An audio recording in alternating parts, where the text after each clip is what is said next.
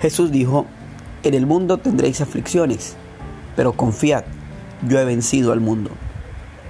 No podemos creer en lo que no confiamos.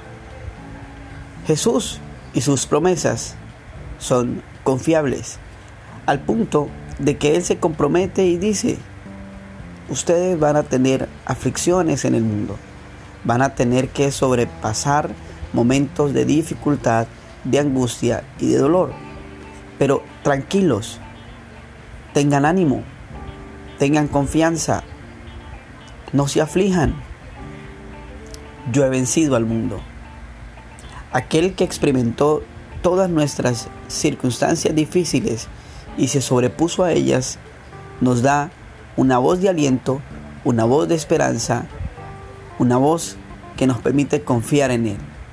Él ha vencido al mundo.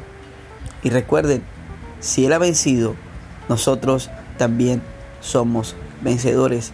Y el apóstol Pablo nos cataloga a través del Espíritu Santo como más que vencedores en todas las cosas y sobre todo en aquellas que nos causan dificultad y dolor.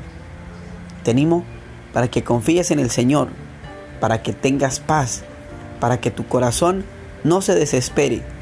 Él está en control de todo. Que tengas un buen día. Bendiciones.